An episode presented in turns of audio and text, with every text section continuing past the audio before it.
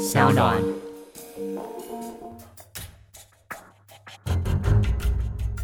什么是真相？什么是正义？跟着台湾建识权威阿善师，重返那些离奇轰动的命案现场，请听阿善师的见识实录。各位听众朋友们，大家好，欢迎收听今天的阿善师见识实录，我是子荣。在今天的节目当中呢，一样我们邀请到就是在 PTT 妈佛版上面的大师兄来到节目当中。大师兄你好，大家好，我是大师兄。在上一集的节目当中，其实讲到了还蛮多，不管是在之前做照顾服务员，或者是现在哦接体员的这个工作，其实殡仪馆有很多不同的算是分层嘛，或者是每个人不同的职守。其实除了接体员之外，还有好多好多的同事们，大概做的工作内容又是哪一些呢？基本上殡仪馆的编制比较算是简单，嗯，就我们在柜台有负责那种文书的小姐，对对，就说假如你要电梯。电炉，或者说要查一下有没有塔，为什么就是麻烦他们？那在我们冰库就是有一些冰库管理员，对，那夜班有夜班人员，再就是火葬场，嗯，对，一般来说宾馆边只有这些人。那外面的葬仪社生态就很多了，比如说我书中写的老司机，他们是负责接运的，不过他们比较特别的是，他们是接受我们政府委外约聘的那种，嘿，对对，有招标，就是说，假如我到现场发现，哎，其实这个我们。一百六十几公斤搬不动，就是叫他们来帮忙，或者说地势比较险峻或干嘛，他们会比我们专业一点，因为我们直接警察打来的案子，那很多案子他们在外面都会有接，所以他们经验会比我们好一点点。那当然，外面还是有很多葬仪业者，然后修复师的话，像是很多人，其实后来很多人会问我说，他们想学化妆，想要帮遗体化妆，问我说我没有这个工作。我都会告诉他们说，你只画遗体你会饿死哦，真的。对，因为其实遗体化妆赚不了很多钱，再加上说你要会化妆，他还会要你做别的工作。因为其实葬仪社要么就像很大家的那种有很有名的葬仪社，他们会有分说他们自己的人会有一些专门化妆、专门在外面站场，或者说专门负责智商那种礼仪师，这比较有规模的。一般来说，有些都是。一两人的葬仪社哦，小个公司对对对，就是说他们老板顶多是老板的儿子，或是两夫妻一起做。他接到案子之后，他们就会委托外面的人力，会有专门的人力公司。啊，人力公司什么都做，从监运也做，化妆也做，修补也做到外面站立生什么都做。你要去土葬，他们也去抬棺这样子，所以他们就是论件论事情记仇的。这个我觉得才是现在比较。本土殡葬业的主流，他们都是从人力公司出来的。那修复又有分一般的修复跟比较专业的修复，还有差，有差。因为一般的修复，像是一开始其实二三十年前的时候，火葬不是很流行，大家都土葬，所以那个时候其实殡仪馆是一个没有什么人要进去的地方。这倒也是。对，那有些人要进去之后，他会觉得公家的设施。不好，或者说其实公家没有那么多冰柜，嗯，那政府那时候就会觉得说，哎，那不然我就开放给外面的业者有冰柜，所以那时候他们就是冰外面的冰柜。等到后来公家的设施越来越多的时候，大家会选择说，哎，我今天要是有多一点钱的话，我就去外面冰。那我今天钱比较少的话，就来殡仪馆。预算考量，对对，预算考量，或者说派头，嗯，因为外面的会比较新一点，那。那个设备好就代表子孙孝顺，现在这种观念还是很多了。我待的第一家宾馆其实没这个问题，因为他们附近都没有办法冰存，所以不管有钱的或者没有钱的都会进来。嗯，那当我到另外一家宾馆之后，我就发现啊，我整天上班都看这些愁眉苦脸，或者说做这丧事的过程中可能有一点问题的，在我那边修复的时候，他们都会选择一些。我只要缝几针，把伤口缝好就好了，就好了。对，的那种修复师，那有一些是。可能家里人往生，他们希望做的跟一模一样，就是那种需要用到一些特殊的化学材料啊，塑形成一模一样，就是照片给他塑形成一模一样的，那又是另外一种修复了。所以其实修复也有分很多种，一种是只会缝的，他们也说自己是修复师；，另外一种是做的非常精致的，他们也是说自己是修复师。那说礼仪师的前期都是有一些都是做这种打工，做到后来变得可以独当一面，可以跟家属。对谈或怎么样，所以才变礼仪师。所以一般来说，他们要考礼仪师执照的话，化妆是很基本的要求。对，然后还有一些习俗，他们也需要。然后比较特别的是，他们还需要搭场，在外面搭那一些布景对布景之类的。那比较有趣的是，其实他们这是我自己给他的称号了。殡仪馆现在应该是说近几年流行一种叫做红包客的。嗯，这是什么东西对，啊？红包客就是说，比如说以前的丧礼，就是说你今天参加一场丧礼，你会包白包嘛？对啊，包完白包之后，那个作为商家可能会请你吃个饭，或者发个喜点礼盒之类的，代表说是一种商家的回礼。那后来有些人会觉得在殡仪馆吃饭或做完丧事吃饭，其实是一件蛮不 OK 的事情，就觉得说啊，好像触眉头或怎么样，所以他们后来家属就会变成说，商家会准备两百块的小红包或对三百块小红包嗯给你。这个红包叫造星红包，就照亮的照，心脏的心，造星红包。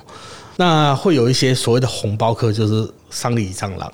就跟我们在喜酒对会有那个，就专门去吃霸王餐那些对对对哦，是这个也要赚，对，啊，哎、好赚呢！他们装备都是一台脚踏车，脚踏车上面什么都有，有西装干嘛？有一些西装是没口袋的。哦那为什么西装是没口袋？是因为他们是拿往生者的西装，往生者的西装是没口袋的。听说好像要缝起来，不然怕漏财或者自己的衣服要缝起来，怕也不是怕，是希望说你的钱留给子孙，不要把它带走。哦，所以你去订商家的那个西装是没有口袋的，那你要穿自己衣服的话，就要把口袋缝起来。嗯，对，就是不希望说你的钱财带走，不留给子孙，有一种延续下去的精神。所以我那个时候有一次，就有人被偷了西装，嗯，他就很不爽，因为他是帮商家订的西装，发现被偷走。天哪，连这个都要偷，对啊哎，他后来就觉得奇怪，怎么会有人偷这种东西？他去外面抽烟的时候，才发现旁边坐着一个穿着一件很明显的，对很 很凛凛的西装，就是不合身的西装的在那边抽烟。嗯，他跟商家讲，商家说：“啊，也不要计较了，这个跟游民计较那些干嘛？”后后来变成说，他常常就穿那件西装，哎、很厉害哎、有时候我们这边做一个场次，他知道可能五六公里那边有一个场次，他还骑脚车过去，绕着那个城市一圈，可能也赚了不少钱。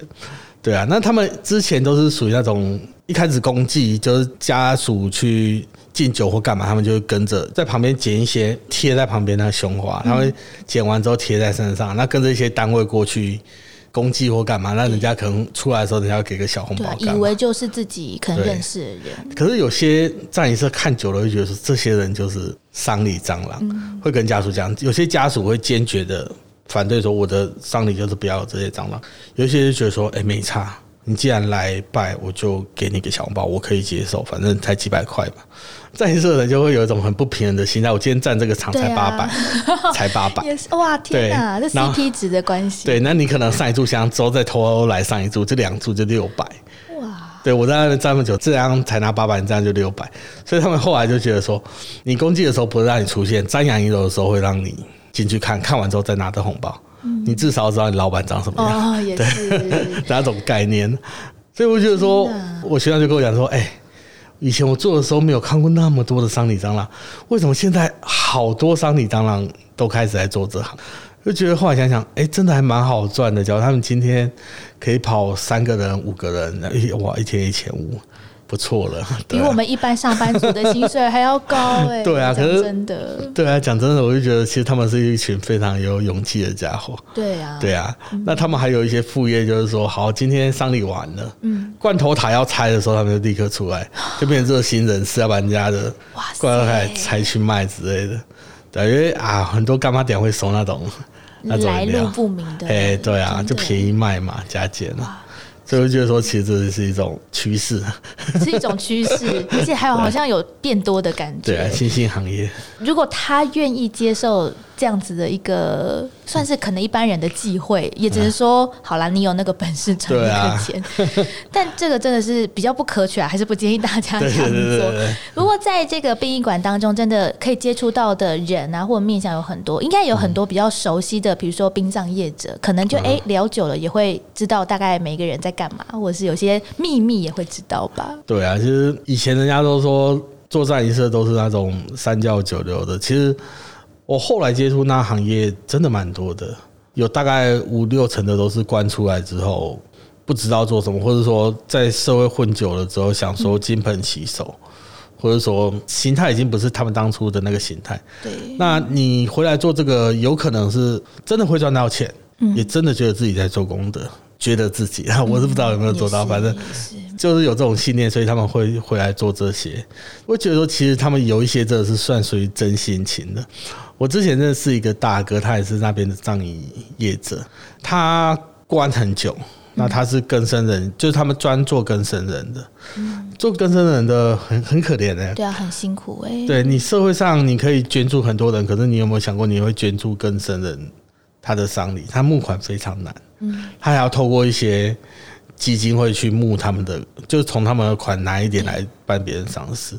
就可能你今天有十块钱，你可能会把它捐给穷苦的人，可是你我就不太会把它捐给更生人。嗯，所以从我认识看到他之后，他带的两个阿迪亚就算是员工啦。嗯，那到他现在是一个人做，因为他根本养不起那两个阿迪亚。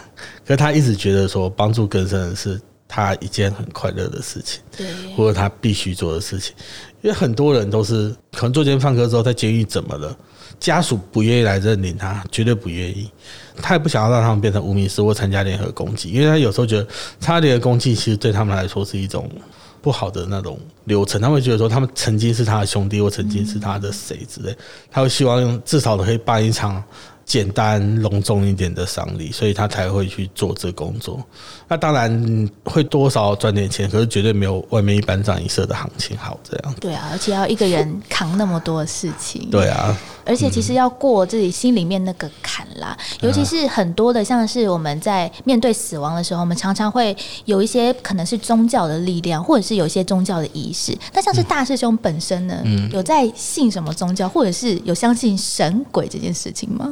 我本身比较偏向没有诶、因为觉得不信的话，我就不怕了。嗯，对我不相信世界上有鬼的话，我就不会怕鬼这种感觉。嗯，那可是我前几天就，因为也是前几天的事情啊，我今天来其实有时候会会很想睡觉，因为我昨天有一种被压的感觉。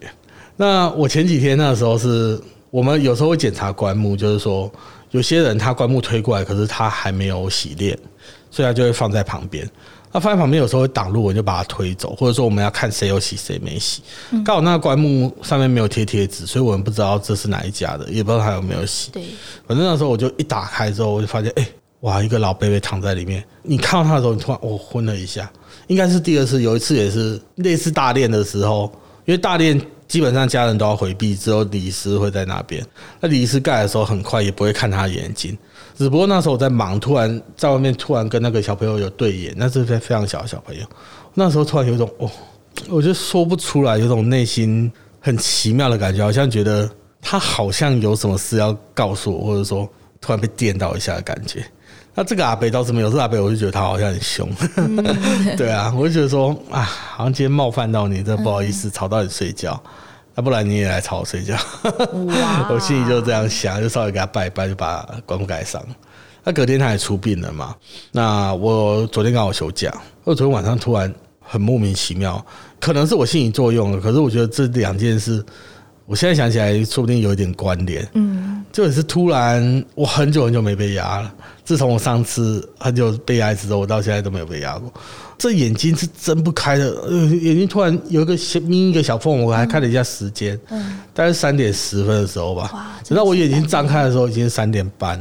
嗯，那二十分钟我根本觉得根本不像是过那二十分钟，我就一直在挣扎，一直想起来。对，然后我旁边的狗又睡很爽，就让我让我非常不爽的 一件事情。没有来救你，对啊，那个二十分钟真的觉得有点煎熬。可是我那时候完全没有想到那个阿贝，所以我就说：“我、靠，我是不是中风了或怎么样？”就是一直在那边挣扎，不知道什么力量突然解开那个挣扎，一起来之后发现，哎、我我忘记说了，我那时候前面还有点耳鸣。嗯，其实我很少，我这辈子很少很少很少耳鸣。我那耳鸣是有点吓到我，就是呃声音怎么那么大？很不寻常啊。对啊，因为我一直以为是除湿机没关，因为除湿机声音应该没那么大。然后我起来的第一件事竟然是去看他出事情，我一直以为是我懒得爬起来，对，我不信，我真的不信。然后后来就这样嘛，那我也睡不着了，就在三点多到六点多，我也我也睡不着，就直接来上班。那上班之后，有一些同事有看到，可能我脸书发文或怎么样，对，然后再看我脸，哇，你黑眼圈怎么重？嗯，对，或者说拿一些类似艾草，其实那从我从来都不拿的。他拿一些艾草，拿一些符给我，现在手机对后面也有符，就是拿一些东西给我，叫我说可能大家去庙里走一走，拜拜或怎么样。其实我一开始是不信啊，可是我刚刚来之前，我也去庙里晃一下，因为我觉得，呃，有一些事真的不由得不信。也不好说。对啊，因为我本身不太进庙，我很怕香的味道。哦，真的，对啊，因为闻到香会很晕。我妈就说，可能是我内心太多肮脏的东西，要被净化的时候就哦好晕的有感觉。相似的作用。对对对对对，所以我不太喜欢进庙，因为我很怕香的味道。不过这个经历可能到底是什么样，我们也可以留一个问号了，大家可以自行去想象。像刚才哦，就是大师兄也说到了，其实在，呃，尤其是殡仪馆哦，真的有好多的这些禁忌，或者是大家的礼俗，像是艾草或者是榕树，其实也还蛮常见的吧。嘿，对啊，对啊，都会有一些什么杨柳什么之类的，都会有点东西在那边呢。嗯，对啊、所以应该在不管是家属啊，或一般的这个殡葬业者，应该有很多这些小 paper，或者是呃，先告诉家属说，哎、什么可以做，什么不能做，应该禁忌真的是很多很多哎、对啊，有时候禁忌百百种。你要问我，比如说我们刚进来的时候，有时候遗体放在石盘上，我们会请家属做最后的确认。啊，确认完之后，我们要冰进冰箱的时候，就会请家属喊，嗯，就说冰体不拼魂，爸爸快出来，或怎样，要一直喊他出来啊。那出来之后，你回头之后就不要再转头，就直接往外走。他们是怕你回头之后。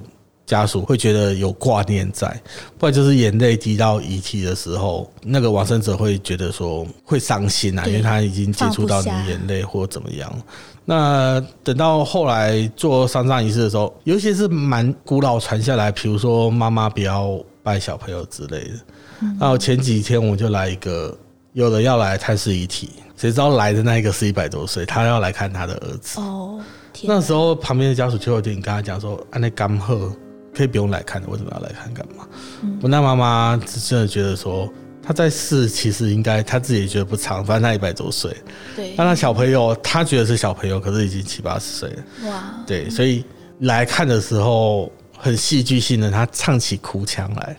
我不知道为什么很多老人家会有这种能力，就假如叫叫阿威好了，就阿威阿威，你那里叫扎戏呀，那里没单哇，这基本上都会这样唱。那其实我有个二阿姨，她是得癌症，蛮早就过世了。嗯，她过世那个时候，因为林威是设在家里，那是乡下地方，她不冰殡仪馆，她是做一个冰箱，然后放在自己家里。这些在北部很难看到，除非在自己有一个三合院或什么比。较空旷的大对啊，地现在社区谁给你放这个？不太可能，对啊，会被也会有禁忌，对，会被念。所以那时候是放家里，我阿妈一眼都没看过，因为不合理数，可能很爱我阿姨。等到他出殡那一天，就是在外面做那些仪式的时候，我阿妈才在房间里，她也没有出来，她在房间里痛哭，她也是唱这个哭腔，所以我对哭腔的印象很深。嗯，对，我会觉得说，其实有时候这是一种生命的嘶吼。嗯 对啊，反而不太像有些人说少女白琴唱歌，我会觉得不带感情的。我觉得那种老人家，或是说真正心中有那种感觉，这样唱出来的才是真正带感情的。哭丧礼的那种仪式，我真的觉得，你要是请那些人，倒不如不要请。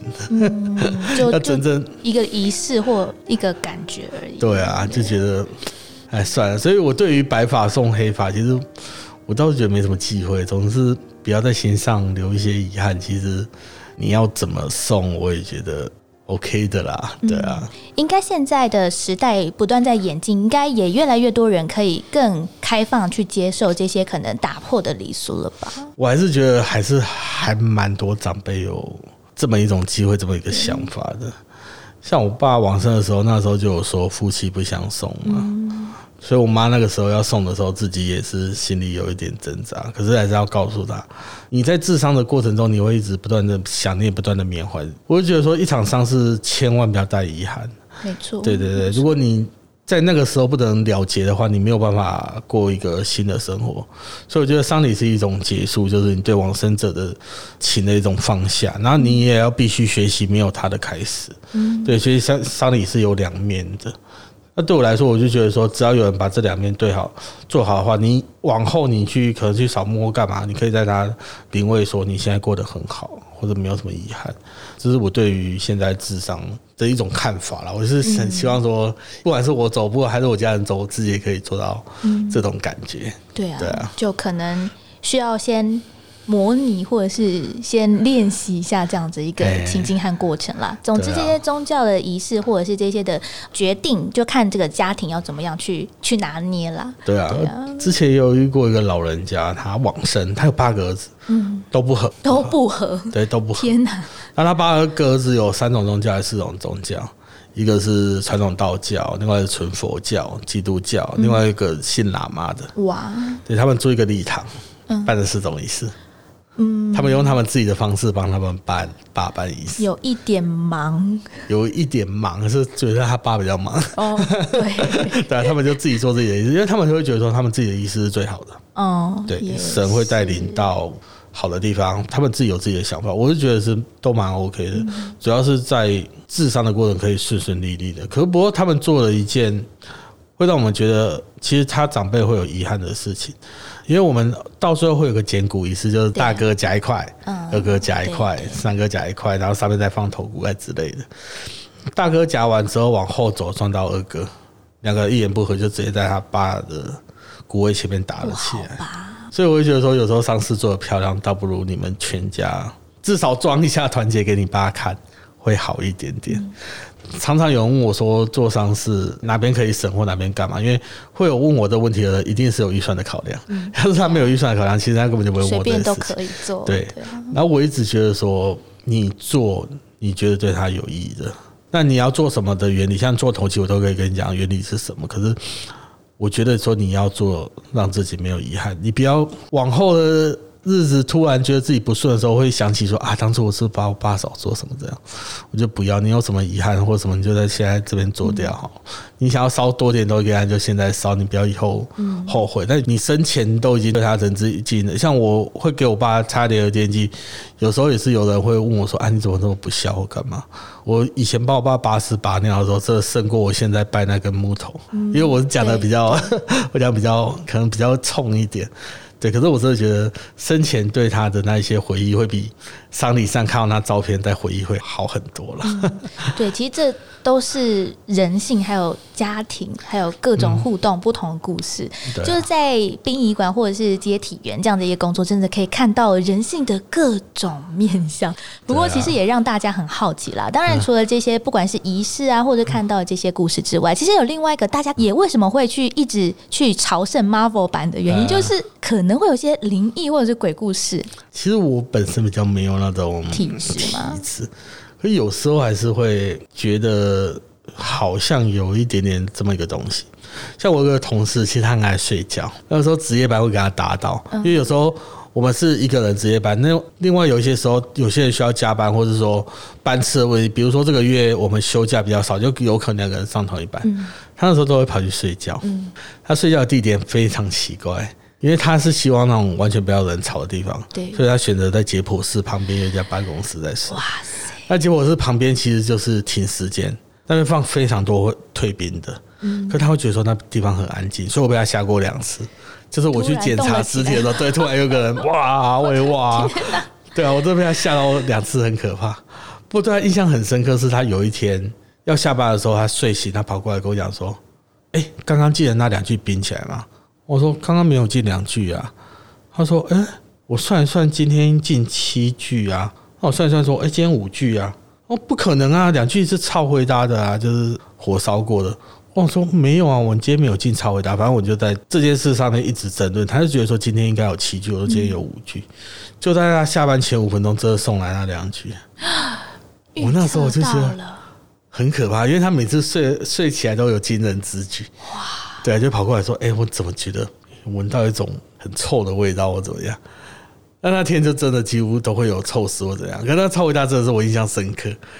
那后来真的是来两句，而且两句不是一起来，是分开来的。对啊，有一个是在家里可能电线，哎，好像那时候是电线走火往生。另外一句是他很衰，他是游民睡在旁边的那个机车里面，被那个醉汉丢火在机车里面烧死。天哪！那时候突然觉得他好厉害啊！嗯，对啊，有那个体质可以预测到。对啊，另外一些可能就没那么恐怖，就是可能是 常常接到一些奇怪的电话或怎么样。可能是接电话，可能有一些恶作剧也有可能吧。可能很多人年轻人试胆都常常去挑战这些。对啊，我觉得有些人挺无聊，因为我们其实我们的纳古塔是一个道馆，嗯，就宝可梦的道馆，对，所以很多人对。那时候宝可梦疯的时候，常常半夜都会看到有些人在那边对着那个道馆丢宝贝丢球。球，嘿，对我那时候很喜欢在外面拍照，塞，对啊，然后他不怕抓到别人的祖先之类，基本上也是一个蛮热闹的地方，就对了。对啊，其实，在殡仪馆哦，可以有很多有趣的事情，或者是大家意想不到的事情啦。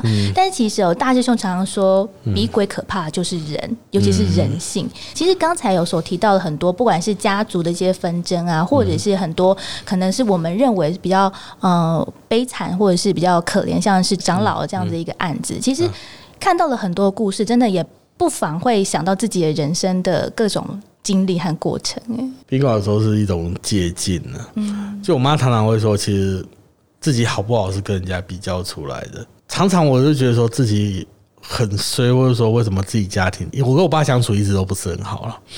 但常常会在殡仪馆看到一些可能更夸张或怎么样。曾经就看过一个受刑人，他是回来看他爸爸的，他就是手镣脚铐，然后跟着两个矫正署的人。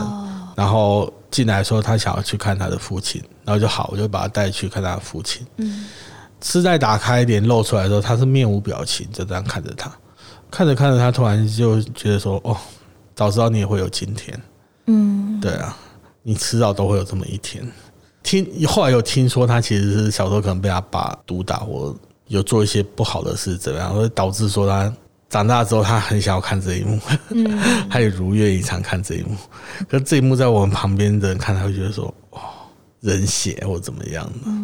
对啊，常常会在殡仪馆上面看到这种可能是自己都不会想到的一些故事、那有一次也是遇到一个说他要来验 DNA，一个女孩子说要来验 DNA，可是她跟往生者是没有关系的。嗯，就是说她是他爸的私生女。私生女，对，可是后来他爸往生了，他跟他妈一起住，住完之后他阿妈过世了。照理说，他跟他阿妈是没有关系的，对，因为那时候关系连不起来，因为他身份证上面是父不详，对他跟他阿妈其实是连不起来，所以他那时候要来验 DNA 的时候，被他阿妈的其他家属阻挡在外面。我想应该是。因为其实他们家是有，不过阿妈还没往生就是没有，往生后那个财产才跑出来。对啊，还没往生那些都是看不到的东西，然后那些东西变看得到之后就哇大家抢，都不会想说是谁陪阿妈醉酒，或者说他有没有关系。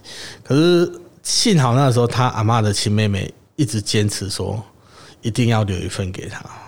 不然在里面那一个会回来找你们，嗯 这样这样才打消了他们的一些念头啊。尤其我觉得哦，难说的就是谈到了财产，常常都会有很多的纷争，而且在书籍当中其实看到了蛮多案例，就是直接在殡仪馆就是为了钱，或者是不要让谁回来分这个钱而吵架的故事还真的不少哎。对啊，有时候看到会觉得说啊，钱有那么重要吗？有一次有一个人他在做一件他们说善心件，我也觉得蛮善心的。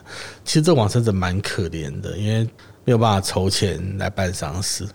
有一些人他会订礼堂办出殡，有一些人连礼堂都省去了，因为他们会觉得在外面直接念一念，然后就出殡就好，也不用礼堂，也不用搭棚子干嘛，因为你搭那些场就要付那些场的钱嘛。那你今天把那些场省下来，其实你可以省下那笔钱。然后他就说啊，不好吧？那个家属有二十多人，我想说哇，二十多人抽不出一场丧事的钱，那其实蛮厉害的。对呀、怎么会那个就说没关系，你等一下看就知道了，有一点声张的。还有一个真的印象很深刻，因为他是那种夜市爬地板那种，嗯，对，他是坐轮椅来，可是那时候介绍就是说他常常在夜市爬那个的。哇，为什么一家子？我那时候终于相信为什么他说二级人抽不出一些钱来办丧事，可是这场丧事办完之后，他们竟然还为了钱吵架。嗯，对对，因为往生者往生之后，你可以用你的劳保去申请那些补助嘛。他们是为了那些不到十万的补助款，然后几个人吵得非常凶，面红耳赤，说这些钱该归谁，该归谁。我自己心里会觉得说没有必要为那些钱真的这样，而对他们来讲，那些钱说不定很多。在王者前面正是情何以堪呢？哎，有些就往生就往生了，不然我能活着是最重要的。对啊，所以我觉得人性的贪婪，嗯，常常会在这种已经到最后，反正就这样子了嘛，啊所以大家都展露出来了。就光也会看到，暗也会看到，这就是可能是这世界本来就这样，大家懂道理。只不过在有时候在死亡前面，会更能显现出他的他的最最光辉或最最深层的那一面呢。嗯，这个真的是不走到最后一步，常常都不会知道发生什么事。对啊，对啊，所以其实哦，在这一路的过程当中，真的有很多不同的这些经历还有故事呢，来跟大家分享。不过呢，我们今天的节目先进行到这里哦，在下一集的节目当中呢，也会邀请到了大师兄呢，来跟大家谈谈哦各种不同的第一线的一些经验。那今天呢，也谢谢大家收听阿善师的见识实录。下一集呢，一样会邀请大师兄来跟我们玩，来跟我们聊天。如果大家喜欢节目的话，可以在 Sound On、Spotify 或者是 Apple Podcast 上面呢来订阅我们的节目。那如果喜欢大师兄的话，之前呢也在宝瓶出版了两本书籍，跟大家推荐一下。对，一本是你好，我是接体人，另外一本是比据点更悲伤。嗯，这两本书籍呢都有很多精彩的故事和内容。那我们就下个礼拜再来跟大家分享喽。谢谢大师兄。谢谢大家，我们下次见。